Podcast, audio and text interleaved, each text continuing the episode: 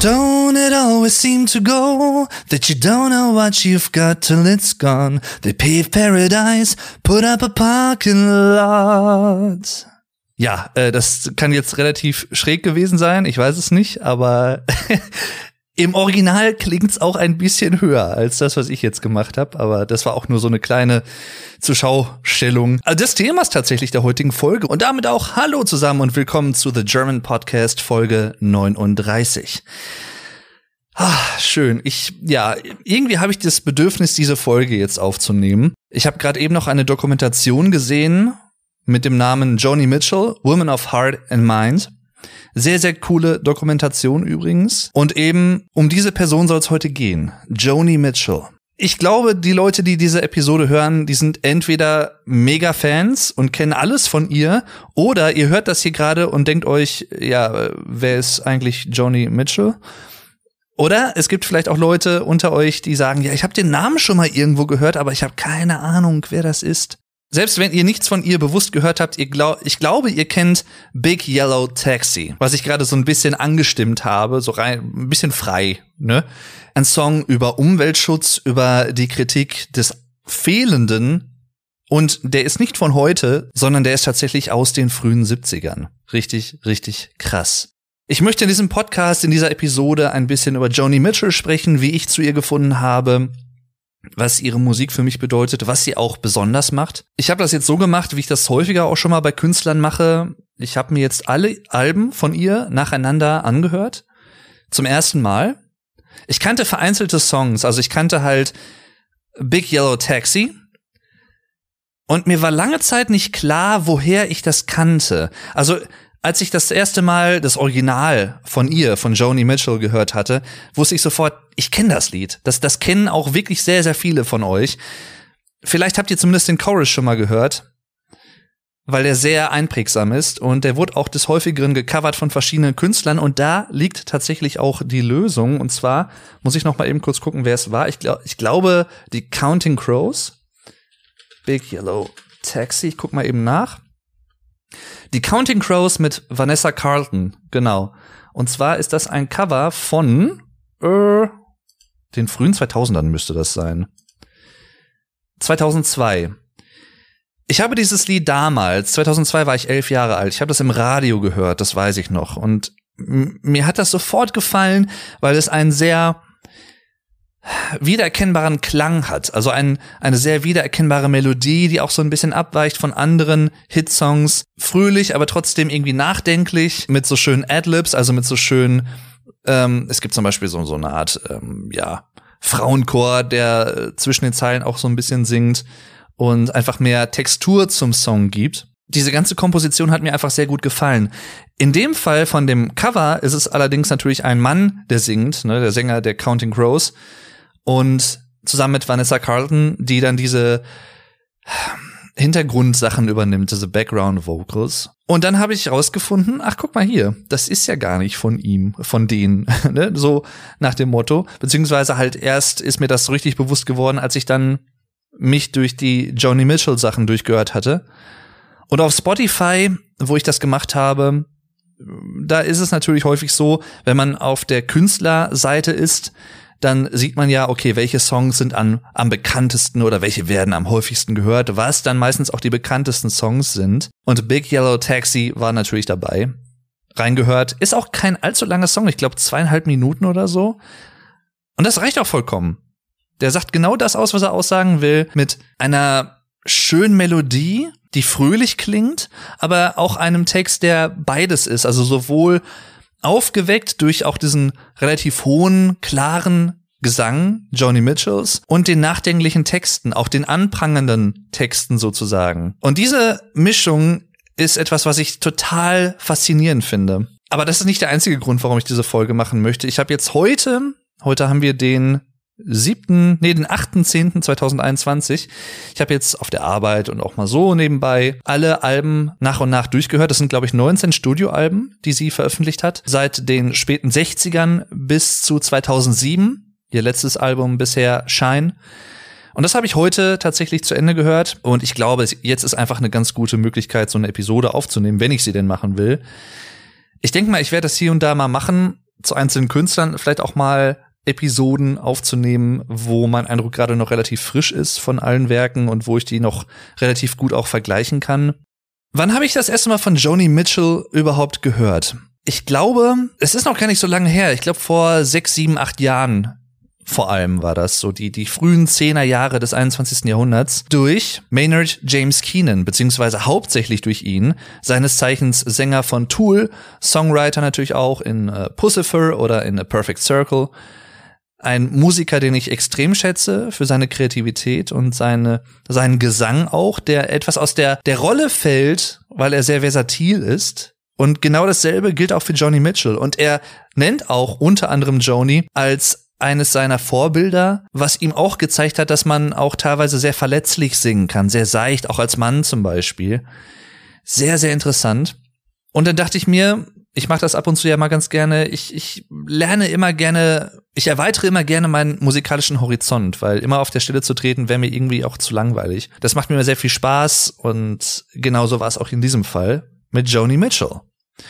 Ich mache das dann immer chronologisch, fange mit dem allerersten Album an und höre mich dann bis zum neuesten oder letzten Album durch.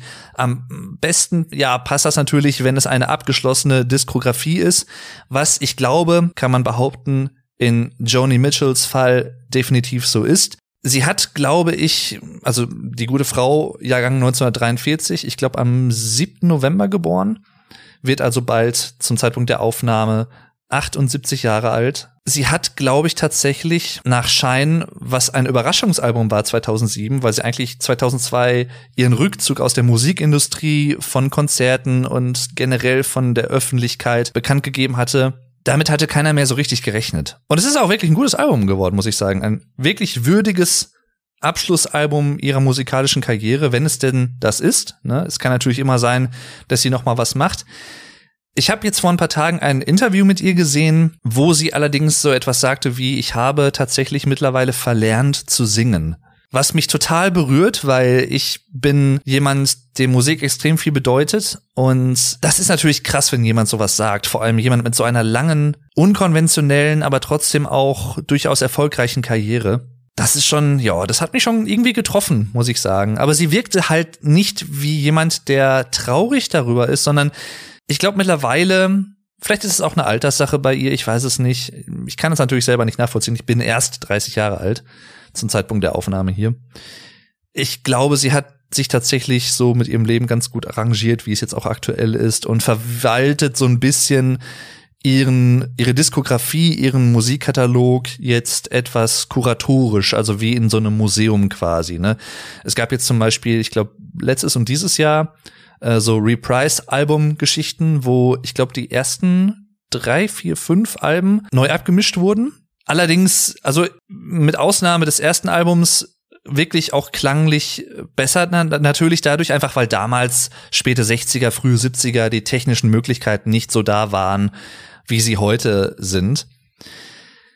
Das allererste Album von Johnny Mitchell, Song to a Seagull, aus dem Jahr, ich glaube, es ist 67. Ich muss mal eben kurz nachschauen. Äh, aufgenommen 67, veröffentlicht 68. Produziert von David Crosby. Crosby, Stills, Nash Young. Kennt ihr vielleicht? Oder von den Birds. Mit Y übrigens. Äh, sehr, sehr bekannter Musiker. Sehr, sehr geschätzter Musiker auch ich glaube, keine einfache Persönlichkeit, soweit man das so manchmal in den Medien äh, gehört hat. Aber er hat sie äh, produziert. Er hat sie tatsächlich äh, kennengelernt, als sie, ich glaube, 1967 oder 19, ähm, ja, ja, um den Dreh 1967, 68 in einem New Yorker Café gesungen hat, vor nur einer Handvoll Leuten im Prinzip. Und er war so beeindruckt von ihrer Stimme, dass er Kontakt zu ihr gesucht hat und letztendlich dann auch ja, ihr erstes Album produziert hat, auch als Toningenieur gewirkt hat. Aber sowohl Joni als auch er sagen tatsächlich, Song to a Seagull klingt relativ unglücklich, also rein klanglich. Die Songs sind super, wie ich finde. Die sind wirklich gute Folk-Songs, sehr träumerisch. Gerade auch das, das erste Lied zum Beispiel, I Had a King, gefällt mir richtig gut. Und das ist eigentlich auch so, wenn ihr das Lied hört zum Beispiel, das ist so ein bisschen der Sound des Albums. Sehr unschuldig, sehr Es ist eigentlich nur sie und die Akustikgitarre. Da ist keine große Band dahinter. Das kam alle, eigentlich erst später in ihrer Karriere, in den 70ern. Sehr, sehr schönes Album. Wirklich sehr, sehr schönes Album. Ich guck noch mal eben in meine Spotify-Playlist rein. Ich mache das immer so, wenn ich die Diskografie eines Künstlers höre, dann packe ich meine Lieblingssongs von Alben, teilweise auch die kompletten Alben, wenn sie mir von vorne bis hinten gut gefallen, in eine Playlist. Und da sind so viele gute Songs auf diesem Album. Night in the City zum Beispiel. Da würde mich jetzt mal interessieren. Night in the City, alle Leute, die Kingdom Hearts kennen, das Videospiel. Es gibt ja diese, diesen Soundtrack-Song Traverse Town, Traverse Town sozusagen, ne? Und da, da, da, da, da, da, da, da. Und das da. Diese, diese hohen Töne haben mich so ein bisschen an Night in the City von Johnny Mitchell erinnert tatsächlich. Ich weiß nicht, ob das damit vielleicht irgendwie, also die Komponisten der Kingdom Hearts Soundtracks, äh, speziell diese Soundtracks, ob die vielleicht so leicht davon beeinflusst wurden. Es könnte schon irgendwo passen, zumindest so ein bisschen. Auf jeden Fall ein sehr, sehr schönes, träumerisches Lied auch was auch einfach, also wenn ich einen Nachtspaziergang machen würde, das wäre definitiv auf meiner Playlist Night in, Night in the City von Joni Mitchell auf, von ihrem ersten Album. Song Nummer drei ist das übrigens. Ja, und alle anderen, auch der, der Titeltrack zum Beispiel. Cactus Tree ist auch ein schönes Lied. Also da muss man nicht skippen. Aber leider ist es so, dass die Aufnahme etwas verunglückt ist. Manchmal ein bisschen klippt auch, weil, ja, wie soll ich sagen, Aufnahmebedingungen waren nicht wirklich perfekt zum damaligen Zeitpunkt. Und äh, da ist es leider so, dass diese ähm, Reprise-Version, also diese neu abgemischte Version, wesentlich dumpfer klingt. Sie hat natürlich dadurch etwas diese Übersteuerung und diesen verzerrten Klang zum Teil diesen sehr stark klirrenden Klang verloren, das ja. Klingt aber auch ein bisschen dumpfer, als wenn da so eine Art Wolldecke drüber gelegt wäre. Ich denke mal, da konnte man einfach nicht mehr rausholen, aber so ist es dann teilweise. Aber auch schon vor der Veröffentlichung ihres ersten Albums hat sie schon relativ viel Musik gemacht, also Mitte der 60er eigentlich angefangen. Mit so Mitte 20, Anfang Mitte 20. Uh, The Circle Game zum Beispiel, ein äh, ziemlich, ziemlich, ziemlich guter Song, den sie auch schon vor ihrem ersten Album geschrieben hatte. Und ich meine auch, dass sie vor ihrem ersten Album schon, boah, knapp 20 Songs fertig hatte. Also direkt sehr, sehr viele Songs, obwohl sie noch nichts aufgenommen hatte. Und sie war die ganze Zeit auch schon am Spielen vor Publikum in kleinen Clubs. Was eigentlich auch ihr,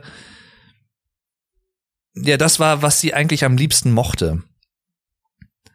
Sie mochte, glaube ich, nicht so wirklich, so hat sie das in Interviews zumal, zumal schon mal erzählt, vor großem Publikum spielen, weil auch dann die Bühne zum Beispiel höher war und sie dann immer hoch oben auf dem Podest saß im Prinzip und die Leute zu ihren Füßen. Und das mochte sie nie so wirklich wohl.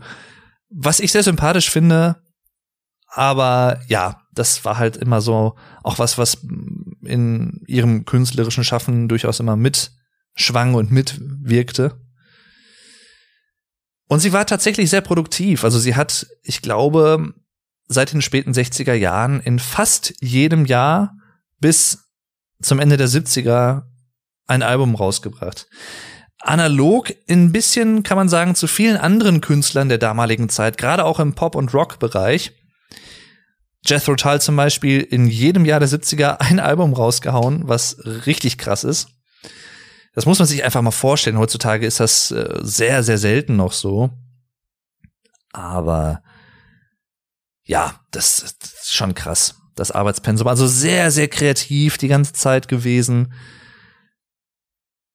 Auf ihrem zweiten Album Clouds hat sie dann tatsächlich auch einen Song veröffentlicht, den sie eigentlich, ich glaube schon 66, 67 um den Dreh fertig komponiert hatte. Für andere Künstler tatsächlich auch.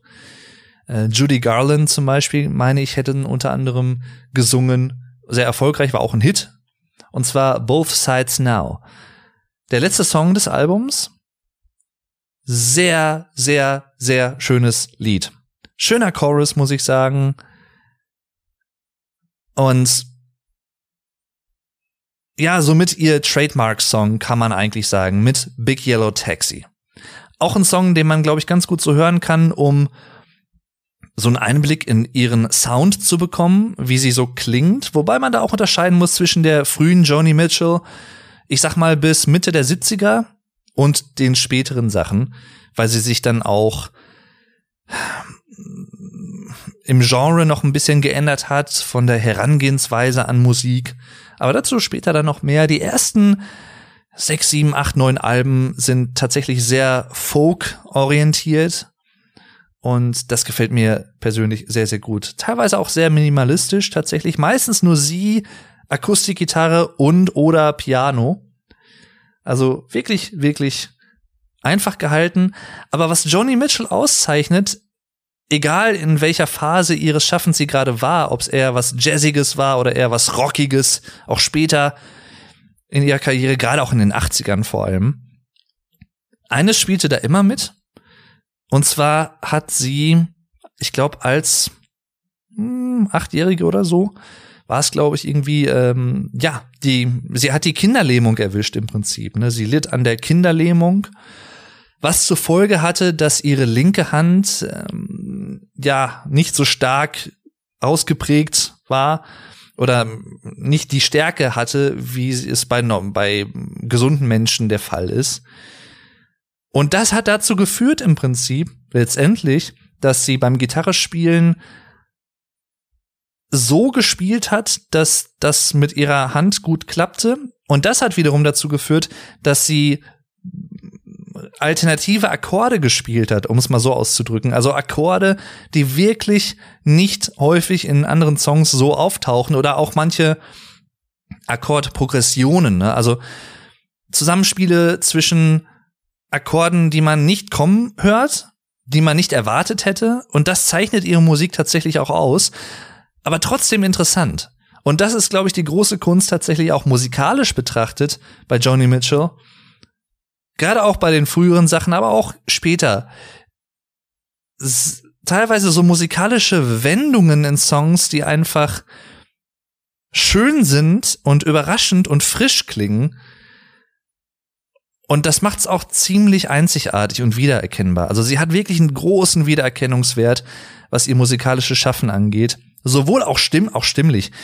Super Sängerin, muss man sagen. Sehr expressive Sängerin, gleichzeitig zur Anfangszeit auch noch etwas verhaltener, relativ hohe Stimme, die im Laufe der Karriere mit fortschreitendem Alter und mit dem Touren natürlich und auch tatsächlich ähm, mit, ja, ich sag mal, ne, Rauchen, also Zigaretten, ich glaube Mitte der 70er zu, zu ähm, in Zeiten von Hijira, äh, das war glaube ich 1976 das Album, hatte sie auch eine ziemlich starke Kokainsucht, also ne, da spielten auch solche Sachen sicherlich mit rein, aber da wurde ihre Stimme, ihre Stimme allmählich ein bisschen tiefer. Und zum Ende ihrer Karriere klang sie halt wirklich wie eine sehr reife, ältere Dame, sehr elaboriert und auch sehr selbstbewusst, sehr reif einfach. Und auch da hatte dann die Musik auch ihren Anteil. Also das passte ganz gut, das hat sich gut gegenseitig ergänzt. Aber in ihrer Frühphase halt sehr fröhlich, teilweise auch sehr verletzlich, sehr fragend. Sie ist durch mehrere Beziehungen gegangen, auch teilweise mit Musikerkollegen. Und Graham Nash zum Beispiel äh, ist da zu nennen die dann auch gegenseitig zum Beispiel für sich selbst, äh, für den jeweils anderen so ein bisschen komponiert haben und miteinander komponiert haben. Äh, Larry Klein hinterher dann auch, mit dem sie sehr, sehr viele Alben aufgenommen hat, Bassist. Ähm, auch die hatten eine Beziehung am Laufen für viele Jahre. Aber sie ist halt nie wirklich persönlich in eine feste Bindung gegangen, die jetzt wirklich, ich sag mal, in Anführungszeichen ein Leben lang gehalten hätte, im traditionellen Sinne, wie es viele Leute machen.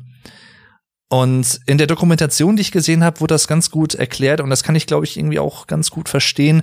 Das war halt immer so diese Spannung, die immer da war zwischen dem Künstler, der für Freiheit plädiert, der einfach frei sein muss, der sich nach Freiheit sehnt, künstlerisch und auch persönlich Individualität groß schreibt, die wichtigste, ein sehr wichtiger Wert, ein wichtiger Faktor, um sich kreativ auszuleben, aber gleichzeitig auf der Suche nach einer Beziehung, nach Romantik, nach Liebe. Und das war, glaube ich, für viele Johnny Mitchell Songs eine Art Motor und eine Art Inspiration. Das ist so ein bisschen bittersüß. Aber ja, ich glaube, so wie ich sie einschätze von Interviews, sie hat sich, glaube ich, mit der Zeit so ein bisschen damit arrangiert und hat ja auch kein, kein schlechtes Leben geführt. Ne? Also sehr bekannt geworden, durchaus sicherlich auch zum Teil ganz gut verdient und auch sehr, sehr wertgeschätzt. Also Johnny Mitchell ist, und da übertreibe ich wirklich nicht, die wird als eine der, wenn nicht sogar die bedeutendste Sängerin und Songwriterin des 20. Jahrhunderts bezeichnet. Des späten 20. Jahrhunderts zumindest auch. Und dem würde ich absolut zustimmen. Aufgrund dieser vielen Facetten und, wie ich eben schon sagte, aufgrund dieser individuellen, wiedererkennbaren Akkorde, die sie spielt. Und das, es klingt aber nie verkehrt. Wie gesagt, ihr könnt euch ja gerne mal ein paar Songs anhören von ihr. Äh, ich werde ja hier und da noch mal ein paar Songs nennen, die ich ganz gut finde, die man sich vielleicht ganz gut anhören kann. Both Sides Now zum Beispiel, Big Yellow Taxi ist vielleicht der Song, der erste, den ihr vielleicht hören solltet. Und dann hört ihr wahrscheinlich sofort, ach, ja klar, habe ich schon mal irgendwo gehört, diese Melodie und diesen Chorus. Ähm, ja. The Circle Game übrigens, ein Song, den ich eben äh, schon angesprochen hatte, den sie eigentlich vor ihrem ersten Album schon fertig ge geschrieben hatte, der ist dann auf dem dritten Album veröffentlicht worden, Ladies of the Canyon von, ich glaube 1970 war es, genau. Und äh, auch da gibt's sehr, sehr viele coole Songs drauf. Ich finde, die ersten paar Alben haben stilistisch tatsächlich noch eine relativ große Ähnlichkeit, was für mich persönlich kein Problem ist. Ganz im Gegenteil, weil die kann man so nacheinander weghören, das geht echt super. Morning Morgantown, der erste Song zum Beispiel von Ladies of the Canyon, wunderschön, auch mit dem Piano-Einsatz vor allem. Gefällt mir richtig gut. Kann ich sehr empfehlen. Ähm, Big Yellow Taxi ist da drauf, also mit ihr bekanntestes Lied. Woodstock, ein Lied, ja, auch so ein bisschen bittersüß, die Geschichte sie wurde halt immer bekannter und hat dann auch in der Musikerszene immer mehr Fuß gefasst und immer mehr einflussreiche Musiker der damaligen Zeit auch kennengelernt.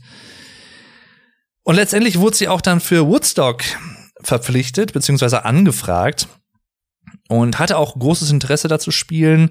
Dann war es aber so, dass das Wetter nicht groß mitspielte und sie auch am nächsten Tag dann für eine TV-Show gebucht war und es logistisch wohl dann auch große Probleme gab, dass sie da rechtzeitig dann hin konnte zu der TV-Show und so zu dem Auftritt. Und ja, letztendlich war es dann so, dass sie dann aus ihrer Sicht wahrscheinlich leider nicht bei Woodstock auftreten konnte. Sie hat dann aber zumindest einen Song darüber gemacht, über ja, dieses ganze Mindset damals natürlich auch, ne, auch viel ne, ich sag mal Substanzen, die man vielleicht mal eingenommen hat oder geraucht hat und so die die Inspiration angeregt haben und ja, im, auch gerade im Verhältnis mit ihrem vielleicht angesehensten Album, vielleicht nicht das, das erfolgreichste, aber mit das angesehenste, Blue von 1971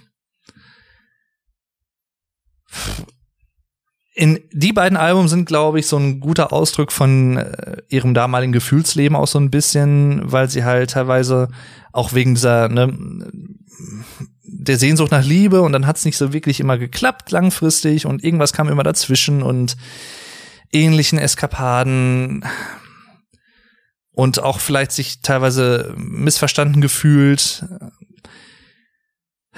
Der wachsende Erfolg obwohl sie gleichzeitig eigentlich das gar nicht wollte. Das war nie ihr Ziel. Das hat sie auch immer wieder er erwähnt in Interviews. Auch in der Doku kam das zum Tragen. All das ist im Prinzip auch so ein bisschen in das Album Blue mit eingeflossen. Blue ist ja auch nicht nur im Englischen blau, also die Farbe ist damit gemeint, sondern auch to feel, to feel blue. Also sich traurig fühlen, sich äh, bedrückt fühlen. Und sie hat halt auch gesagt, also eigentlich hat sie mit ihre beste Musik geschrieben, wenn sie in so einen, ja, vielleicht depressiven Phasen, kann man sagen, wenn sie in diesen Phasen war. Man kann es aber trotzdem, wie gesagt, gut hören und auch, ich finde, was man von vornherein merkt, schon ab dem ersten Album und auch gerade hier bei Blue, bei einem Song wie California zum Beispiel, der relativ, ja, doch noch aufgeweckt und äh, fröhlich nach vorne gehend klingt, sag ich mal. Joni Mitchell ist auch eine Künstlerin, bei der es nicht nur um die Musik geht, sondern auch sehr um den Text und Texte, die sie, ich glaube, häufig aus ihrer Perspektive tatsächlich fast immer, habe ich so den Eindruck, geschrieben hat. Also es gibt ja das lyrische Ich, was der, der Künstler dann benutzt, um Geschichten zu erzählen. Und das müssen häufig auch nicht die Geschichten sein oder die Ansichten, die Meinungen des Künstlers, die da darin oder dadurch ausgedrückt werden. Dafür ist das lyrische Ich natürlich gut, weil man dann durch diese andere Rolle, in die man quasi schlüpft als Schreiber, auch andere Sachen ausdrücken kann und vielleicht auch, ja, gar nicht immer sein Privatleben so offenlegen muss. Für andere ist es aber natürlich auch eine Möglichkeit, um seine eigene oder ihre eigene Gefühlswelt auszudrücken. Und ich glaube, bei Joni Mitchell ist es eher so, dass sie tatsächlich über eigene Gedanken und Reflexionen über sich selbst und ihr Umfeld, ihr Leben, dass sie das sehr, sehr stark benutzt hat. Natürlich immer ein bisschen vermengt mit Poesie, also sehr poetische Texte, sehr expressive Texte auch. Und auch nicht so, dass man sagen würde, sehr geradlinig, sondern teilweise auch, das hört man sehr häufig bei ihr in ihren Songs, was, was ich aber sehr, sehr cool finde. Sie hält sich nicht so wirklich an das Länge einer Zeile und das wiederum wirkt sich auch wieder auf ihre Komposition aus. Also es gibt nicht immer dieses typische Schema von Strophe, Chorus, Strophe, Chorus, Bridge, Chorus, wie es in so vielen Songs im Pop- und Rock-Bereich so ist, sondern bei ihr ist es eher alles ein bisschen freier gehalten. Und das passt aber. Das wirkt nie störend oder ungewohnt. Gut, das vielleicht schon, wenn man es nicht gewohnt ist, wenn man jetzt vielleicht auch nicht, so wie ich, auch gerne schon mal Progressive Rock oder Progressive Metal oder solchen Sachen hört. Also Sachen, die ein bisschen außerhalb der Norm strukturiert sind, äh, mit ungeraden Takten oder komischen Taktzahlen und solchen Sachen, ne, oder ähnlichen, ähm, ja, ausgefallenen Harmonien oder so zum Beispiel, ausgefallenen Melodien. Auch Joni Mitchell ist in gewisser, in gewissen Sinne ähm, ziemlich progressiv, würde ich sagen, aber trotzdem sehr erfolgreich, was äh, fast schon ein Widerspruch so ein bisschen ist, aber verspielt aufgeschlossen, ehrlich, finde ich, in ihrer Musik. Das ist so das, was es, was sie für mich ausdrückt. River ist zum Beispiel auch ein schönes Lied, Lied Nummer 8 auf Blue. Sehr traurig tatsächlich, so ein bisschen. Also am Anfang wird so gesagt hier von wegen, ne, jetzt ist Weihnachten und alle dekorieren ihre Sachen und schmücken ihre Weihnachtsbäume und ähm, freuen sich auf so ein besinnliches Fest mit der Familie und den, den Leuten, die man lieb hat. Und sie wünscht sich eigentlich eher einen Fluss, einen River, der zugefroren ist, auf den sie, auf dem sie so ein bisschen wegskaten könnte, sozusagen. Also so ein bisschen dem Ganzen entfliehen könnte und ja, man könnte vielleicht interpretieren, dass sie äh, sich vielleicht ein bisschen fehl am Platze fühlt, äh, inmitten dieser ganzen glücklichen Familien oder so. Wie gesagt, das war halt auch damals diese Phase auch stark bei ihr, ne, mal in einer Beziehung, dann wieder nicht und dann hat's wieder geklappt und dann wieder nicht so und sehr, sehr, sehr, ja. Also so eine Abwechslung, sehr starke Abwechslung von Gefühlswelten. Fröhlich, dann wieder wahrscheinlich ein bisschen niedergeschlagen. Ähm, ja. Und das spiegelt, spiegelt sich ganz gut auch in Blue wieder. A Case of You, auch ein schönes Lied, zum Beispiel auch äh, des häufigeren Mal gecovert worden. Und generell wirklich kann man gut hintereinander weghören. Ist auch kein allzu langes Album, wie viele ihrer Frühwerke äh, relativ kurz sind tatsächlich, also teilweise unter 40 Minuten. Blue ist zum Beispiel knapp 36 Minuten lang, 10 Songs. Also, ne, kann man einfach gut mal machen. Dann For the Roses, ihr viertes Album aus dem Jahr 72. war es, glaube ich, oder? Ja, 72, genau. Vielleicht mit das folkigste Album der Frühzeit, wobei alle frühen Alben sehr folkig angehaucht waren mit viel Akustikgitarre und dann ihrem Gesang. Mit dem Hitsong You Turn Me On, I'm a Radio, beziehungsweise ein Song, der eigentlich, sie wurde gebeten, weil sie auch immer bekannter wurde, immer erfolgreicher wurde, einen, einen wirklichen Hitsong noch mal zu irgendwie zu schreiben und das war im Prinzip so ein bisschen der Versuch, You Turn Me On, I'm a Radio. Was relativ für ihre Verhältnisse sehr geradlinig ist, also kann man auch wirklich gut hören. Ähm, aber ich weiß nicht, ob das so ihre Linie tatsächlich so war. Ich glaube nicht, dass es ein Song ist, wo sie jetzt sagen würde, ich schäme mich dafür oder so. Das glaube ich nicht. Zumal sie auch äh, in einem Interview, was erst so ein, zwei Jahre alt ist, glaube ich, auch gesagt hat, hm, sie guckt nicht so wirklich nach hinten, sondern sie guckt immer nach vorne. Also sie reflektiert nicht so sehr. Sie ist nicht so ein, ich glaube, ein sehr nostalgischer Mensch, wie ich so daraus gehört habe. Aber zu der damaligen Zeit war das halt so. Und äh, ja, ein Lied, was man wirklich gut hören kann. Genauso wie eigentlich alle anderen Lieder auf dem Album. Äh, Bankay zum Beispiel nennt, spricht man es, glaube ich, aus. Bankett auf Deutsch, das erste Lied, auch wirklich schön. Also fängt wieder wirklich gut an. Und dann ihr eigentlich erfolgreichstes Album, was ich gar nicht gedacht hätte, weil ich habe im Vorfeld immer gehört, Blue ist das Album von Joni Mitchell. Und das ist es ja irgendwie auch. Unter anderem habe ich übrigens dann noch mal einige Jahre später, nachdem ich zum ersten Mal von ähm, Maynard James Keenan von Joni Mitchell wirklich äh, bewusst gehört habe, über Rick Beato auf YouTube äh, noch mal von ihr gehört oder über sie etwas erfahren, über sie etwas gelernt.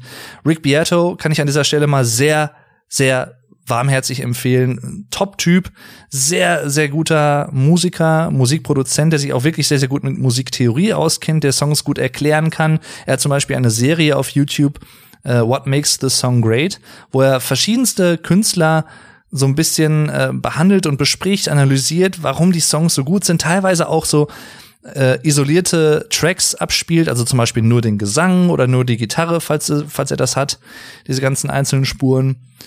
Unter anderem, also nicht nur von Johnny Mitchell, sondern auch von, ich weiß nicht, Linkin Park, Tool, anderen Künstlern, System of a Down, ne?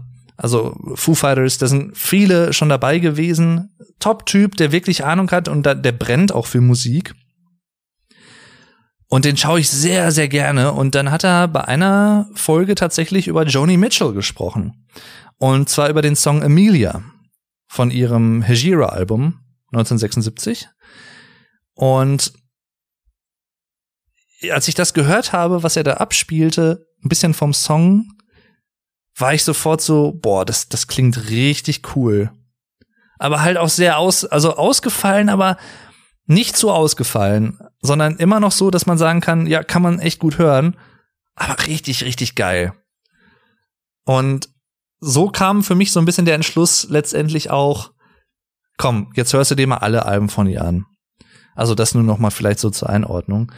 Aber tatsächlich ähm, ist es so, Blue, ihr 71er Album, wird auch von Rolling Stone, zum Beispiel vom Magazin Rolling Stone oder auch von anderen Musikkritikern, von anderen Musikmagazinen mit eins, als eines der besten Album, Alben überhaupt gewertet und bewertet.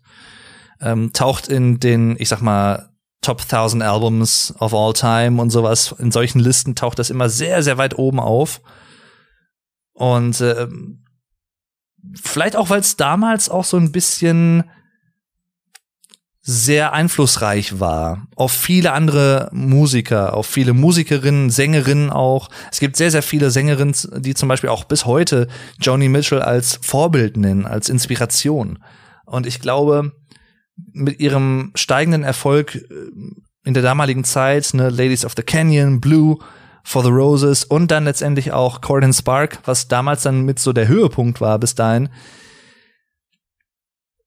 Das ist halt einfach nicht zu verkennen. Und es sind aber auch mehrere Alben, die tatsächlich in diesen äh, besten Listen regelmäßig auftauchen. Unter anderem auch Corin Spark von 1974 1974. 1973 hat sie kein Album veröffentlicht. Sie brauchte dann, glaube ich, erstmal ein bisschen eine Pause, kreativ auch. Ähm, aber ein super Album, Help Me zum Beispiel, Song Nummer zwei. Richtig schönes Lied. Richtig. Hat mich so ein bisschen, so ganz leicht an Billie Eilish erinnert und ähnliche Sachen, die so ein bisschen ruhiger sind, aber trotzdem sehr gefühlvoll. Also, ne, natürlich Billie Eilish, wenn dann hiervon inspiriert gewesen, vielleicht auch nicht bewusst, aber es hat so ein bisschen was davon, finde ich. Sehr, sehr schön. Wirklich ein schönes Album, was man von vorne bis hinten hören kann. Race on Robbery ist auch ein schönes Lied zum Beispiel. Also, ja. Einfach, einfach schön. Dann kommen wir zu The Hissing of Summer Lawns von 75 da fing es tatsächlich so ein bisschen an, dass so, ja, gleich zwei Wechsel vielleicht so ein bisschen eintraten. Und zwar ab Mitte der 70er Jahre bis Ende der 70er. Also ich sag mal, in einer fünf- bis sechsjährigen Periode war es vor allem so, dass Joni Mitchell angefangen hatte, ihre Musik weiterzuentwickeln und weniger als Solo, also Singer-Songwriter aufgetreten ist und Einzelkünstlerin, sondern eine Band zur Verstärkung dazu geholt hat, weil sie auch einfach weitere Künstler persönlich kennengelernt hat, andere Musiker, auch unter anderem, also wirklich sehr bekannte Leute, Bob Dylan zum Beispiel, ne? Ähm, Neil Young hat auch äh, mit ihr musiziert. Also wirklich, die, die, sie war halt einfach in der Szene drin und hat auch mit den, mit den besten Musikern der damaligen Zeit auch dann hinterher komponiert, gerade auch in dieser fünfjährigen oder sechsjährigen Periode. Äh, Pat Metheny zum Beispiel, Gitarrist, oder Jaco Pastorius am Bass zum Beispiel, sehr, sehr bekannter und sehr renommierter Jazzbassist. Oh, viele Jazzmusiker. Charles Mingus zum Beispiel, äh, dazu gleich aber noch mehr. Und ab diesem Album plus minus, The Hissing of Summer Lawns, wurde ihre Musik ein bisschen freier und etwas noch lo losgelöster von Strukturen auch ein bisschen atmosphärischer, kann man vielleicht sagen, ein bisschen reicher an Klängen und an Texturen. Wobei ich sagen muss, dass dieses Album tatsächlich auch einen, einen Song enthält, und zwar nennt sich der Song Nummer zwei The Jungle Line, der mich so ein bisschen verstört hat beim ersten Hören. Das ist ein Song, der so gar nicht so zum Rest des Albums irgendwie passt, der relativ fast schon düster klingt, kann man eigentlich sagen. Und relativ elektronisch auch. Also, er hat mich so ein bisschen an so die späteren Werke von Scott Walker erinnert, der so ein bisschen, ne, auch in den 60ern sehr, sehr mit den Walker Brothers sehr, sehr poppig unterwegs war. Und auch in den 70ern so ein bisschen, dann mit auch so späten 60ern, früh 70ern mit Solo-Sachen. Und dann in seiner späteren Karriere als relativ alter Mann dann sehr, sehr avantgardistisch geworden ist, äh, mit sehr, sehr verstörenden Alben. The Drift ist mit das verstörendste Album, was ich überhaupt jemals gehört habe. Also wenn ihr mal wirklich etwas extrem in, also faszinierend irgendwo, aber was sehr verstörendes hören möchtet, hört euch mal von Scott Walker das Album The Drift an. Ich finde es sehr, also ich, ich kann gar nicht mal sagen, dass ich es nicht mag, das Album. Ich finde es sehr faszinierend, aber ganz ehrlich, ich könnte mir das Album, glaube ich, nicht im Dunkeln anhören. Alleine. Ganz im Dunkeln, weil ich würde, glaube ich, echt Schiss bekommen. Das klingt so. Im Englischen würde man sagen disturbing, so angsteinflößend irgendwie und so, weil es so dissonant teilweise klingt von diesen Streichern, die auch da mit dabei sind. Also, pff, boah, Hammer. Und dann diese kla äh, klassische angelehnte Stimme, so ein bisschen auch von ihm. Puh. Also, pff, das klingt schon richtig, richtig krass. Aber zurück zu, zu Joni natürlich, zu Joni Mitchell. Die übrigens äh, Joni Anderson von ihrer Geburt aus heißt und äh, dann äh, ja einen Herrn Mitchell geheiratet hat. Das hat allerdings nicht allzu lange gedauert oder angehalten, die Heirat ähm, und die Ehe. Äh, ich glaube, in den Mitte bis Ende 60er war das irgendwie ein, zwei Jahre oder so gefühlt und dann haben sie sich wieder getrennt. Hat dann nicht so ganz geklappt. Ja, aber ab diesem Album so ein bisschen wurden die Songs etwas jazzlastiger. Was ich sehr interessant finde, habe ich absolut erstmal nichts gegen, kann auch sehr, sehr cool klingen. Ich mag es nur nicht, wenn Jazz zu frei gespielt wird und zu sehr so Ansatzpunkte von Strukturen komplett weggewischt werden. Ab dem Zeitpunkt bin ich so ein bisschen raus, wenn das zu krass Freistil ist, rein klanglich ist. Ist schwer zu beschreiben, aber ich finde, bis auf eine Ausnahme hat sie es tatsächlich wirklich auch sehr, sehr gut immer noch balanciert. Also man kann es trotzdem sehr, sehr gut hören, auch als jemand, der nicht in Jazz geübt ist, was ich auch nicht so sehr bin. Äh, deswegen, da macht euch keine Sorge, gebt dem auf jeden Fall eine, eine Chance. Ähm, in France, The Kiss on Main Street zum Beispiel, ist ein schönes Lied und äh, generell auch eigentlich alle alten, alle anderen Lieder des Albums. Ähm, vielleicht ein bisschen mit Ausnahme von The Jungle Line, was mich so ein bisschen rausreißt. Aber ist trotzdem sehr interessant, auch für die damalige Zeit, ne? Mitte der 70er Jahre. Da war elektronische Musik, gab's zwar schon mit Kraftwerk und so, aber ja, das war trotzdem noch was Neues. Und das hätte ich bei Johnny Mitchell auch nicht erwartet bis dato. Dann zu einem Album, was für mich persönlich eines der Highlights ihrer Karriere auch ist, Hijira von 1976. Sehr, sehr atmosphärisches, cooles Cover auch, wo sie selbst drauf zu sehen ist. Joni ist auf sehr, sehr vielen Albencovern zu sehen. Und sie hat auch die meisten ihrer Cover-Artworks selber gemalt, weil sie nämlich tatsächlich auch eine Künstlerin ist, im wahrsten Sinne des Wortes. Also nicht nur musikalisch, sondern auch ähm, auf der Leinwand, also eine Malerin, eine Zeichnerin, aber hauptsächlich eine Malerin.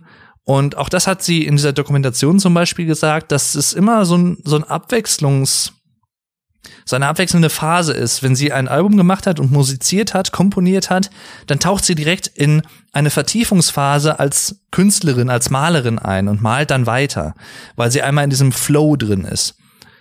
Sehr, sehr bemerkenswert und ich finde sowas immer extrem inspirierend, wenn ich sowas höre und sehe und auch extrem faszinierend, wie viel Kreativität sie einfach hat und auch hatte auch damals, ne, ich meine, 1976, da war sie, muss man mal kurz rechnen, 33. 32, 33, als das Album rauskam, ne, also immer sehr junge Frau. Und was sie damals halt auch in diesem Album, äh, in diesem Alter an sehr durchaus reifen und musikalisch sehr ausdrucksstarken Alben so komponiert hat und an Musik, an Texten auch, die äh, immer Geschichten erzählen, die auch viele Leute nachvollziehen können, weil sie von Themen handeln, die viele Leute kennen. Ne? Also natürlich Liebe, das Leben auch an sich und viele Facetten des Lebens, aber auch sehr offen in, in ihrer Wahrnehmung, ihrem Umgang oder der Wahrnehmung der Musikindustrie aus ihrer Sicht und auch vielen kritischen Tönen, auch hinsichtlich von Religion zum Beispiel hier und da ähm, und anderen kulturellen Sachen. Wie gesagt, Big Yellow Taxi ist mit das beste Beispiel vielleicht, was so der Mainstream oder die, die, die meisten Leute vielleicht auch kennen. Ähm, ein Song, der im Prinzip für den Umweltschutz, ja, indirekt für den Umweltschutz plädiert, in dem Sinne, dass er so übertriebene, aber trotzdem auf den Punkt bringende Szenarien aufzeigt in einer Strophe singt sie zum Beispiel so etwas, ich übersetze das jetzt mal ein bisschen frei. Ähm, sie haben alle Bäume genommen und haben sie in ein Baumuseum gepackt. Und jetzt äh, muss jeder, ich glaube, anderthalb Dollar bezahlen, nur damit er sie überhaupt sehen kann. So nach dem Motto, ne? Also im Prinzip, wenn man es so ausdrücken will, so ein bisschen, so sehe ich das zumindest, oder so würde ich es interpretieren, eine Art Kritik an der fortschreitenden, äh, ja, der urbanen Ausbreitung, also immer mehr Häuser werden gebaut, immer weniger Grünflächen bleiben bestehen, immer mehr wird vielleicht abgeholzt für Straßen, für Städte, für Autobahnen. Auch bei, ich meine, bei uns, selbst bei uns in Deutschland könnte man Analogien ziehen. Ich sag mal sowas wie, ne, Braunkohleabbau, Tagebau wo teilweise auch natürlich gegen Entschädigung ist klar, aber trotzdem Leute halt erstmal enteignet werden, damit eine Autobahn gebaut werden kann, damit ein ähm, gewisser Ort zum Beispiel einfach abgerissen werden kann, um dort Kohle abzubauen. In gerade bei bei mir, wo ich hier wohne in Nordrhein-Westfalen, in diesem deutschen Bundesland, ist das sehr häufig der Fall. Immerat zum Beispiel ist ein gutes Beispiel. Zum Beispiel ein gutes Beispiel. Dazu habe ich übrigens auch mal ein Video auf meinem Vlogdave-Kanal gemacht, ne, wo ich ja so ein bisschen über die deutsche Sprache und Kultur spreche und anderen Leuten auf Englisch ein bisschen Deutsch erkläre. Und auch ein bisschen Deutschland, sozusagen. Und da habe ich tatsächlich in einem Video über Ghost Towns, über Geisterstädte, auch äh, das Beispiel Immerat genannt, weil es verschiedene Gründe gibt, warum natürlich auch Geisterstädte entstehen. Gerade in Amerika natürlich auch mit dem Gold Rush und so. Sehr interessantes Thema auch. Aber bevor ich jetzt zu weit abdrifte, Hejira Coyote zum Beispiel, die ersten beiden Songs sind für mich eigentlich mit so die Landmark-Songs des Albums. Obwohl alle wirklich, wirklich sehr gut sind. Neun Songs tatsächlich, 51 Minuten. Sehr ausgewogenes Album, auch von der Länge, finde ich. Und was ich an Hijira sehr, sehr bemerkenswert finde, ist die Produktion. Also gerade auch der Gitarren. Sehr atmosphärisch, sehr texturell, oder, ähm, sehr also ähm, Gitarren haben halt so einen sehr wiedererkennbaren Sound auf diesem Album. Eine sehr wiedererkennbare Produktion, sehr offen, sehr hallstark, also sehr Reverb-lastig kann man eigentlich sagen, sehr effektbeladen auch so ein bisschen, aber nicht überproduziert. Und das wird angereichert mit einem sehr ausdrucksstarken Bass von äh, Jack Pistorius, oder Jacob Pistorius heißt er, glaube ich, ne? Ähm, und den hört man hier sehr, sehr klar und stark raus. Und auch diesen, ja, das Band-Zusammenspiel im Prinzip. Gerade Emilia ist für mich persönlich eins meiner Lieblingslieder von ihr. Muss ich einfach sagen, was die atmosphärischen Songs angeht. Schöne Melodie, wirklich schöne, und auch hier, wirklich schöne Akkordwechsel. Das ist und Harmonien. Also das ist was, was sie wirklich meisterhaft beherrschte oder auch beherrscht. Unvorhersehbarer Akkordwechsel. Mit Akkorden, die man auch noch nicht so häufig in anderen Songs so gehört hat, finde ich. Also sage ich jetzt mal als, ich sag mal, semi-musikalischer Laie. So ein bisschen kenne ich mich ja auch mit ein paar Sachen aus, obwohl ich jetzt kein aktiver Musiker bin. Aber ich beschäftige mich halt auch ganz gern mit solchen Sachen. Aber schön. Wirklich. Wirklich schön. Übrigens, ich meine auch in diesem Song wäre es so, dass sie ähm, ja The Cactus Tree, also ihren ihr anderes Lied vom allerersten Album zitiert, weil sie in einer Strophe singt, dass sie ähm, von einer Reise in in der Wüste in das Cactus Tree Motel eincheckt und den Sand von ihren von ihrer Kleidung ähm, wischt und erstmal da ankommt. Also das Album ist im Gesamten eigentlich auch entstanden, als sie so ein bisschen unterwegs war in Amerika auf Reisen, um sich selbst vielleicht auch so ein bisschen zu finden. Sie hat zum Beispiel auch gesagt, dass viele ihrer Songs oder eigentlich fast ihre gesamte musikalische, alle ihre musikalischen Werke, ihr musikalisches Schaffen auch sehr auf Selbstreflexion und Meditation so ein bisschen beruhen und beruht. Und das hört man auch ganz gut, weil ja, die Themenvielfalt ist halt einfach da und die klangliche Ausdrucksstärke ist halt unverkennbar. Und Emilia ist auch noch gleichzeitig eine Anspielung, ist so eine Mischung im Prinzip von ihren eigenen ähm, poesiehaft verpackten Erfahrungen, glaube ich, und halt, ich glaube in dem Fall von äh, Emilia Earhart oder Earhart heißt sie wahrscheinlich eher, Emilia Earhart, was eine sehr bekannte äh, Pilotin war, die in der ersten Hälfte des 20. Jahrhunderts sehr bekannt wurde als erste Frau tatsächlich, als erste Pilotin, die alleine den Atlantik überquert hat.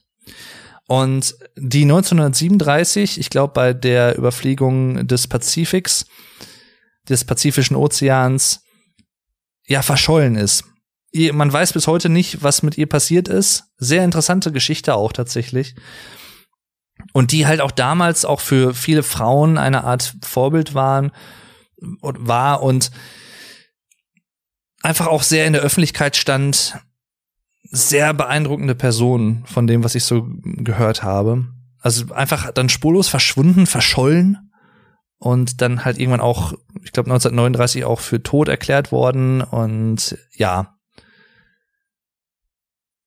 das wurde halt dann auch hier so ein bisschen thematisiert. Also Hejira allein vom Klang her, boah, richtig schön klingendes Album. Von der Produktion der Gitarren vor allem auch her. Sehr atmosphärisch. Vielleicht das atmosphärischste Album rein vom Klang her, was Johnny Mitchell jemals gemacht hat.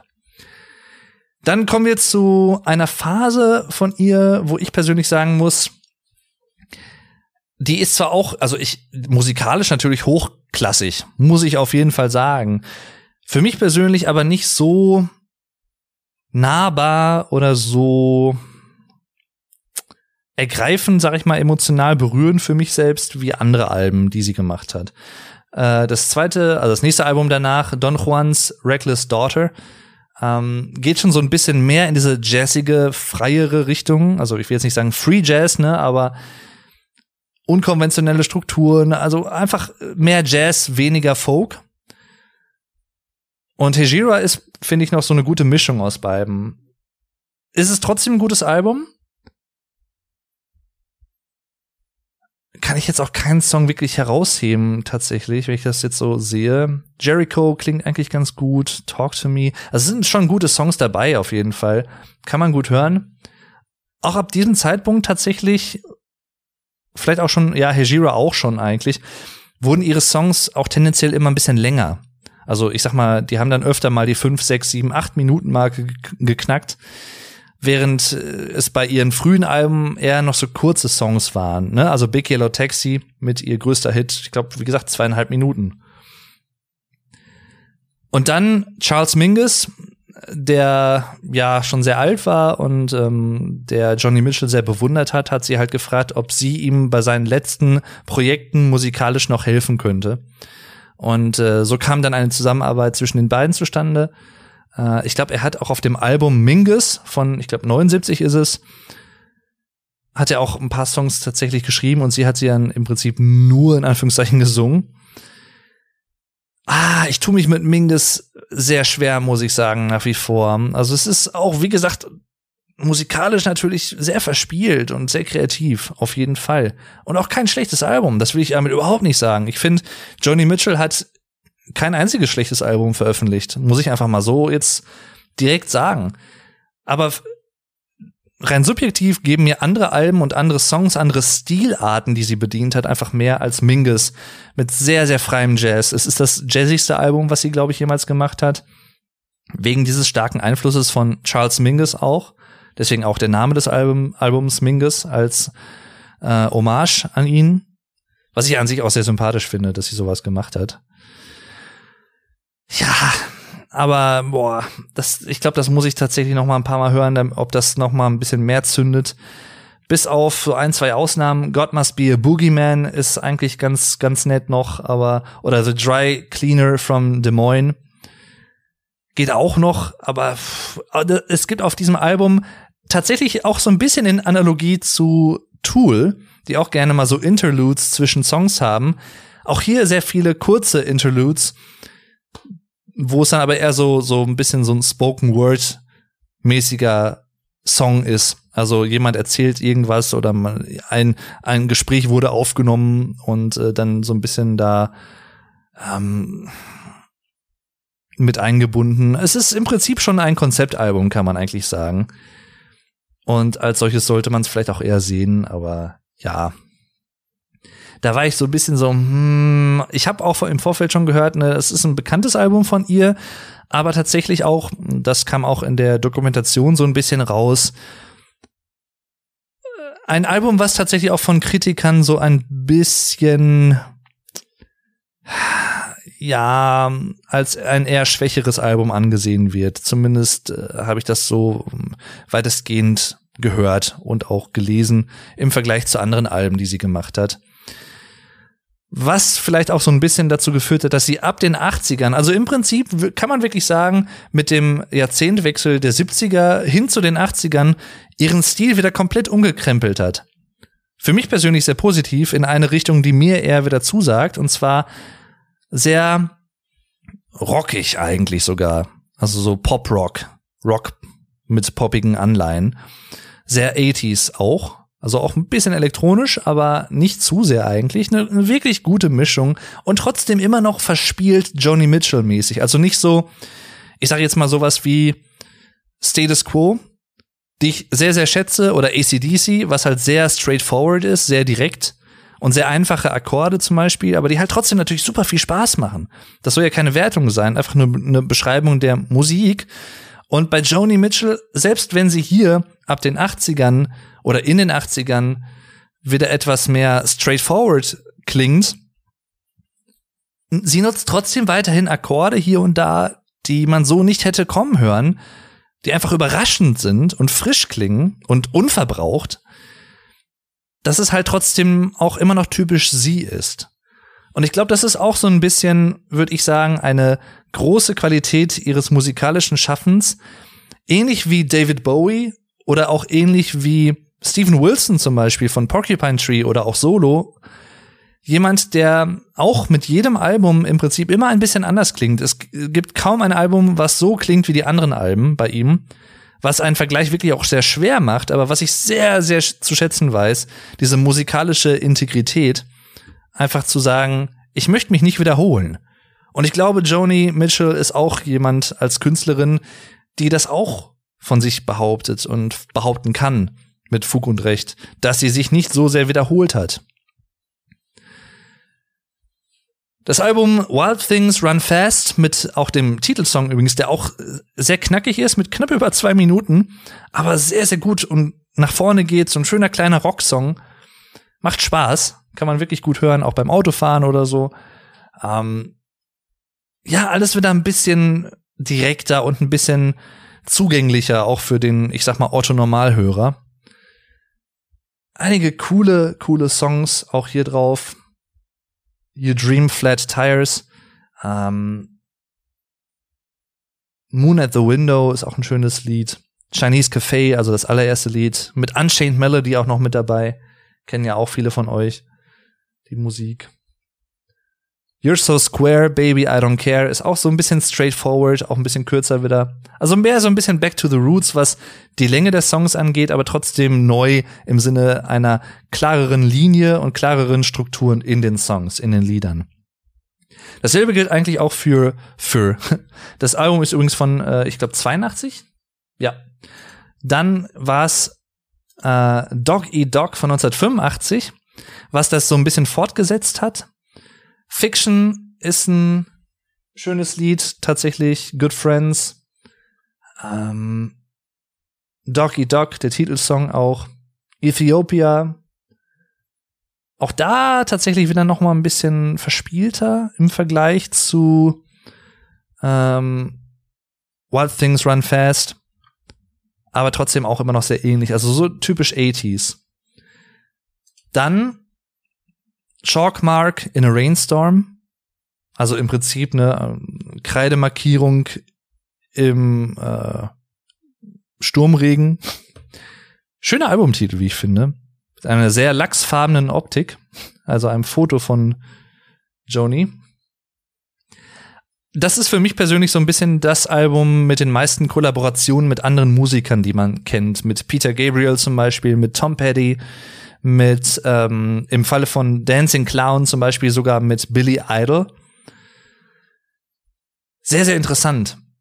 Ähm, sehr, sehr coole Songs. Wie gesagt, Dancing Clown ist ganz cool. My Secret Place. Ähm, Lakota. Ja. Was auch kann man, kann man auch wirklich gut, gut hören. Tatsächlich auch gerade ihre 80er Alben, äh, auch äh, vielleicht am meisten auf äh, Wild Things Run Fast und Dog Eat Dog. Alben, die auch sehr stark von The Police beeinflusst wurden, rein musikalisch, mit mehr in den Vordergrund gemixten, sehr trockenen Schlagzeugklängen hier und da, mehr rhythmisch orientiert als ältere Alben, die ein bisschen freier waren. Die ganz frühen Alben, wie gesagt, bis auf ein bisschen Percussion, Perkussion, kaum irgendwie Schlagzeug oder so da drin gehabt sehr interessant. Das ist halt so typisch Singer-Songwriter und hier halt wesentlich mehr bandmäßig. im Prinzip die Joni Mitchell Band. Mit immer wechselnden Musikern hier und da, aber trotzdem auch, also wie gesagt, Larry Klein, der eigentlich ab den 80ern mit auf jedem ihrer Alben zu vertreten, ja, vertreten war, äh, eine Zeit lang auch mit ihr in einer Liebesbeziehung mit ihr zusammen war, nach der Trennung dann aber trotzdem gute Freunde geblieben und dann auch bis zum letzten Album Shine von 2007 auch auf jedem Album immer, als Bassist auch mitgewirkt hat oder teilweise auch als Co-Produzent. Das muss man übrigens auch noch mal sagen. Auch da noch mal großes Kompliment an Joni Mitchell, die sowohl eine super Pianistin war oder ist, ne, wie gesagt, sie ist ja nicht mehr aktiv, deswegen sage ich manchmal war. Äh, Gitarristin, Sängerin, Songwriterin, auch Lyrikerin, muss man sagen. Also ihre Songtexte sehr reflektiert, sehr nachdenklich auch häufig, sehr, aber trotzdem sehr zugänglich und sehr, sehr cool. Auch mit teilweise sehr flapsiger Sprache hier und da. Gefällt mir. Gefällt mir wirklich gut. Passt auch zur Musik. Und die Musik auch zu den Lyrics. Also ergänzt sich wirklich auch gut von der, vom Stil her. Und sie hat ihre früheren Alben tatsächlich fast ausnahmslos auch dann selbst produziert. Ich glaube, ab dem zweiten Album vor allem. Das erste wurde ja noch von äh, David Crosby ähm, produziert. Also auch da, und die klingen wirklich gut. Die späteren Alben dann auch aus der Frühphase. Hammer. Also, das so viel Verantwortung dann auch selber in die, in die Hände zu nehmen. Hammer. Wirklich sehr beeindruckend. Und äh, ja, wie gesagt, auch ein schönes Album äh, mit Peter Gabriel, der damals übrigens auch zu dem Zeitpunkt, das ist ja aus dem Jahr 1988, gerade auch sein Meisterwerk So aufgenommen hat mit ähm, Sledgehammer zum Beispiel, kennt ihr alle. Sehr, sehr bekanntes Lied. Auch ein super Album übrigens, So von Peter Gabriel. Hört's euch auf jeden Fall mal an. Auch ein schönes Duett mit Kate Bush zum Beispiel da drauf. Ach ja, sehr, sehr schön. Dann gab's, glaube ich, eine Pause von drei Jahren tatsächlich, relativ ungewöhnlich für Johnny Mitchell. Aber ab den 80ern wurden die Abstände zu den Alben tatsächlich auch immer ein bisschen größer. Für mich persönlich mit das Highlight ihrer späteren Karriere, das 91er Album Night Ride Home. Und das sage ich nicht, weil 1991 ein super Jahrgang ist. äh, da bin ich geboren worden. Ähm, nein, aber es ist wirklich auch wieder ein sehr atmosphärisches Album, wenngleich sie zu ihren Anfängen wieder ein bisschen mehr gefunden hat. Also ein bisschen folkiger wieder, sehr akustik-gitarrenlastig, sehr atmosphärisch. Gerade auch im ersten Song zum Beispiel, wo das Grillenzirpen, was einsetzt, eine Art Beat vorgibt und wirklich gut zum Song passt.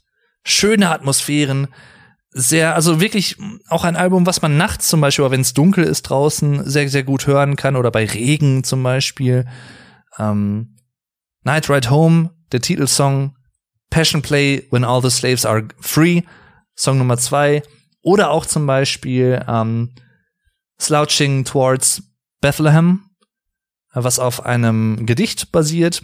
Das sind zum Beispiel, oder Coming from the Cold ist auch ein sehr, sehr schöne, schönes Lied. Nothing Can Be Done. Also wie ihr schon hört, ich äh, erwähne hier so viele Songs von diesem einzelnen Album hier, weil es wirklich einfach gut ist. Und auch hier ne, schon diese etwas ältere, ältere, reifere Johnny Mitchell, die stimmlich einfach auch tiefer klingt als in ihrer Frühphase, wesentlich tiefer und reifer und gesetzter. Passt einfach. Passt zu der Atmosphäre des Albums. Also wirklich Night Ride Home für mich persönlich mit das Meisterwerk ihrer späteren Phase. Turbulent Indigo aus dem Jahr 94, also auch wieder drei Jahre später. Hier übrigens auch ein gutes Beispiel für ein Albumcover, was sie selbst wieder auch ge gemalt hat. Sehr im Stile Van Goghs, muss man eigentlich sagen. Also, ne, der Schrei.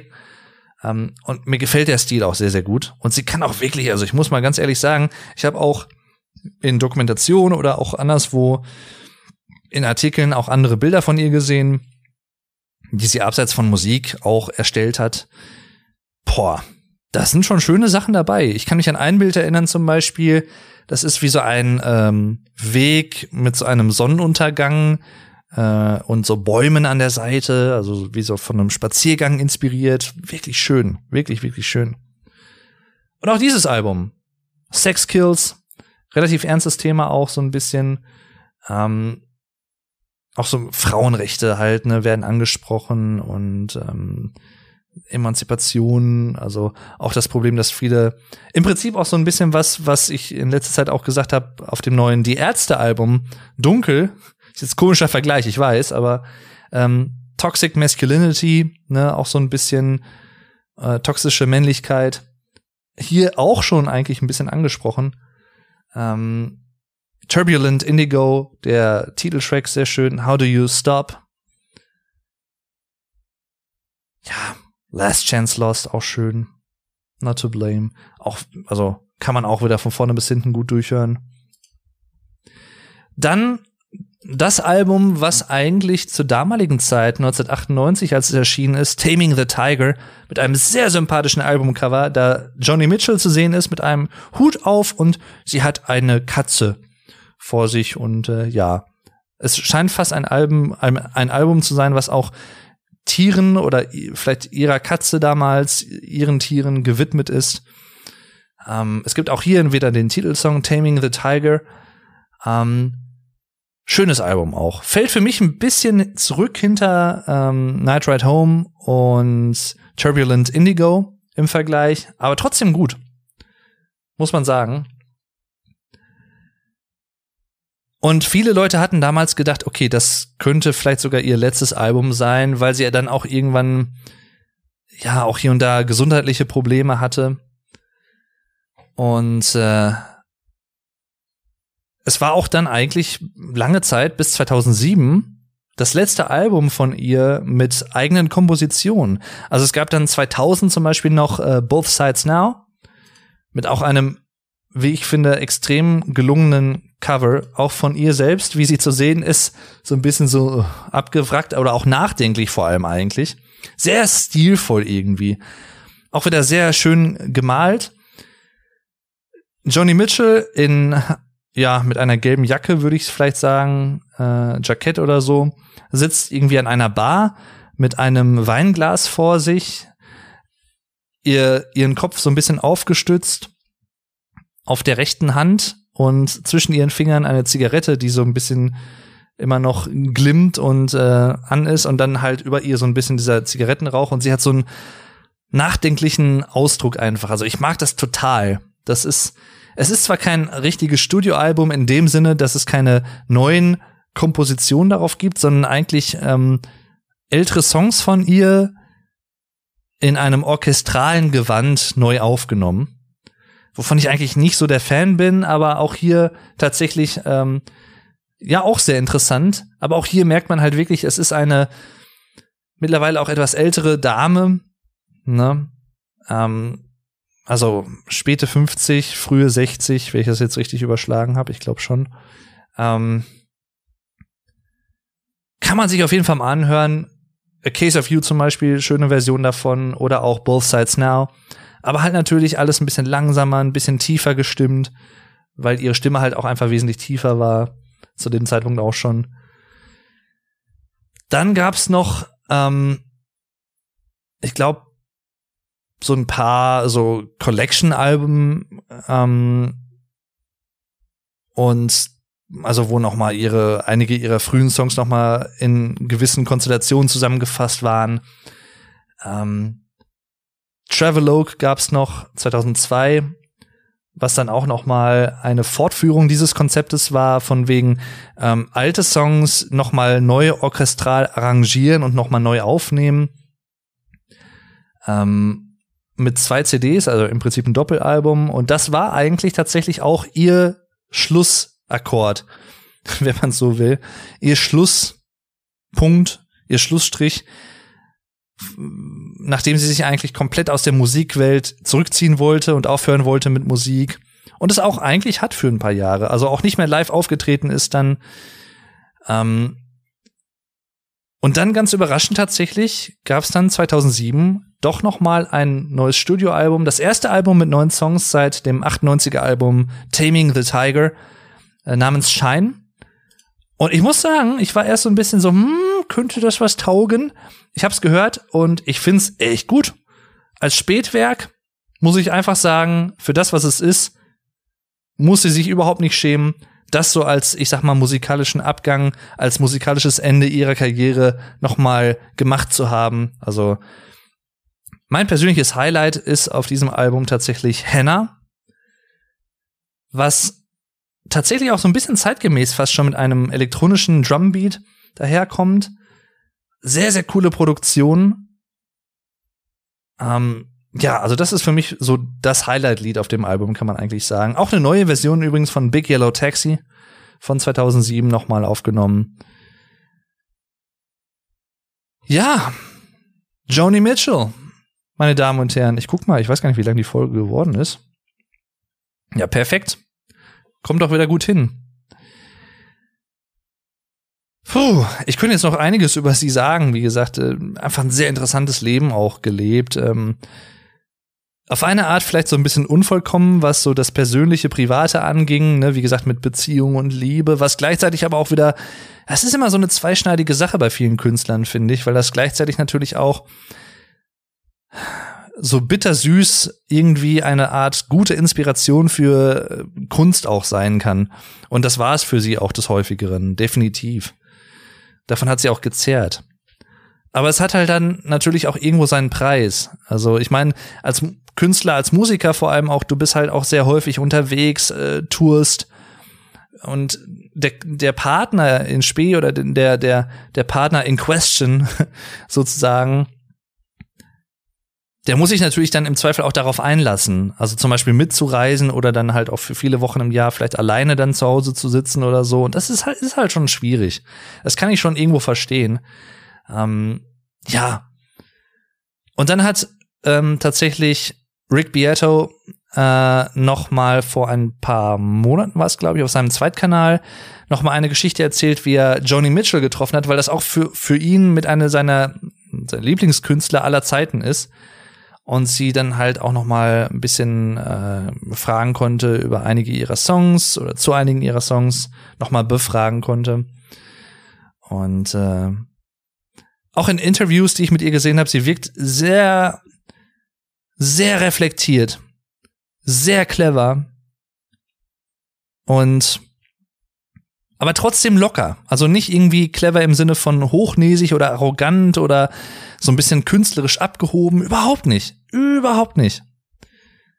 Wie gesagt, diese etwas ausgefallenen Akkorde oder Akkordwahlen und äh, vielleicht auch Gitarrengriffe. Ich habe jetzt eben noch mal im Rahmen der Dokumentation auch eine Aufnahme eines Live-Auftritts von ihr gesehen, ich glaube aus den frühen 70ern oder späten 60ern, wo sie auch dann teilweise Akkorde von oben am Gitarrenhals greift. Also relativ unüblich und unorthodox, wenn man so will.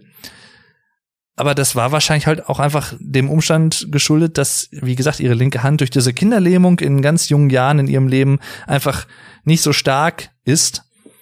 Ähm, und auch vielleicht nicht so viele, also typische Akkorde so gut und greifen kann, schätze ich mal.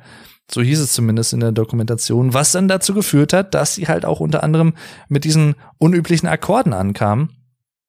Aber für sie hat das halt nie irgendein Problem dargestellt oder irgendwie vielleicht sogar auch nichts Besonderes, weil das war halt ihre Ausdrucksweise und sie hat auch nicht so wirklich, auch das kam in der Dokumentation zum Tragen und das glaube ich auch. Wie gesagt, das passt auch gut zu David Bowie und anderen. Sie hat halt nie in so Grenzen oder Kategorien, in so Schubladen gedacht. Auch das ist, glaube ich, so eine Stärke ihres künstlerischen Lebens, ihres künstlerischen Ausdrucks. Boah. Also ich muss sagen, Johnny Mitchell, ähm, ich kann mich einfach nur unendlich vor ihr verneigen. Ich habe mega Respekt vor ihr. Ich finde sie sehr sympathisch auch als Person, was ich natürlich jetzt als Außenstehender so beurteilen kann, wenn überhaupt, ne? Äh, durch ihre Songs, ihre Art zu singen, auch gerade in der Frühphase, sehr gefühlvoll, sehr schönes Vibrato in der Stimme. Boah, ja, doch, also ich habe mich mehrmals dabei erwischt äh, beim Durchhören ihrer, ihrer Alben, gerade auch der früheren Sachen, aber auch bei Night Ride Home zum Beispiel, dass ich einfach so eine Art ja, eine Gänsehaut bekommen habe. Und das passiert mir häufiger schon mal, wenn ich wirklich Musik höre, die mich einfach emotional irgendwie abholt und berührt. Und wenn es nur kurze Stellen sind teilweise, aber es, es ist so. Oder Akkordwechsel zum Beispiel. Amelia, wie gesagt, Both Sides Now, würde ich sagen. Amelia, Big Yellow Taxi, Help Me. Ähm, ja, das sind eigentlich so mit die Anfängersongs, die ich euch empfehlen kann zum Reinhören, falls ihr wirklich mal bei Johnny Mitchell reinhören wollt. Ihr müsst manchen Alben vielleicht wirklich ein bisschen Zeit geben und manchen Songs gebt ihnen eine Chance auch zu reifen bei euch in, in eurem Kopf und in eurem Gehör sozusagen. Manche Songs erschließen sich in ihrer Gesamtheit vielleicht erst mit zwei, drei Hördurchgängen. Und so ist es teilweise auch bei Johnny Mitchell. Deswegen, da solltet ihr wirklich auch Offenheit mitbringen. Dafür plädiere ich wirklich. Ich glaube zwar nicht, dass das jetzt hier sehr viele Leute gehört haben, die sie noch gar nicht kennen. Ich hoffe es, dass es vielleicht sogar ein paar Leute gibt, die das getan haben, weil sie vielleicht einfach auch jede Folge meines Podcasts hören, wofür ich euch extrem dankbar bin. Vielen lieben Dank dafür. Aber ja. Don't it always seem to go that you don't know what you got till it's gone? They paved paradise, put up a parking lot. Ne? Einfach schön. Einfach schön. Ich, ich liebe dieses Lied. Ich höre es mir jetzt gleich auch, glaube ich, einfach nochmal wieder an. Ja, vielen lieben Dank fürs Zuhören. Hört euch gerne mal die Sachen von Joni Mitchell auf Spotify oder wo auch immer an. Da gibt's alle Alben.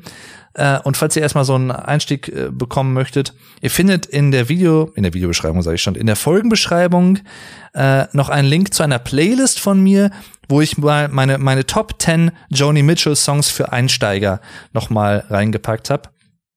Ähm, und dann könnt ihr euch ja vielleicht mal weiter nach vorne ähm, begeben. Ja, vielleicht hilft euch das irgendwie, um zumindest schon mal so einen Eindruck von ihrer Musik zu bekommen, weil das eine ist, dass jemand darüber spricht, jetzt in meinem Fall ich. Das andere ist natürlich, sie selber zu hören. Also ich kann es euch wirklich nur wärmstens ans Herz legen, gebt ihr eine Chance. Sehr ausgefallene Musik zum Teil und sicherlich auch nicht für jeden. Gerade auch die jessigeren Sachen, wie gesagt, Mitte, Ende 70er Jahre. Aber die frühen Sachen, die ersten sechs, sieben, acht Alben und auch, äh, ja, eigentlich äh, einige ihrer späteren Sachen vor allem auch, kann ich wirklich uneingeschränkt empfehlen. Für alle Leute, die wirklich sehr an Musik interessiert sind und auch immer sehr neugierig sind, neue Musik kennenzulernen. Und ich finde, als jemand, der wirklich auch sich kulturell für Musik sehr interessiert, falls ihr auch so jemand seid, solltet ihr auf jeden Fall zumindest Johnny Mitchell mal gehört haben. Weil sie ist halt wirklich eine sehr bekannte und sehr relevante Person in der Musikbranche. Sehr, sehr bemerkenswerte, bewundernswerte Frau, wie ich finde. Und ähm, ihr gebührt da wirklich einfach auch großer Respekt.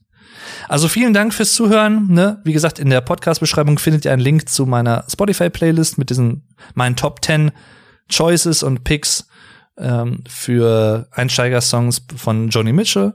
Vielen lieben Dank fürs Zuhören. Bis zum nächsten Mal. Macht's gut und tschüss. Euer Dave.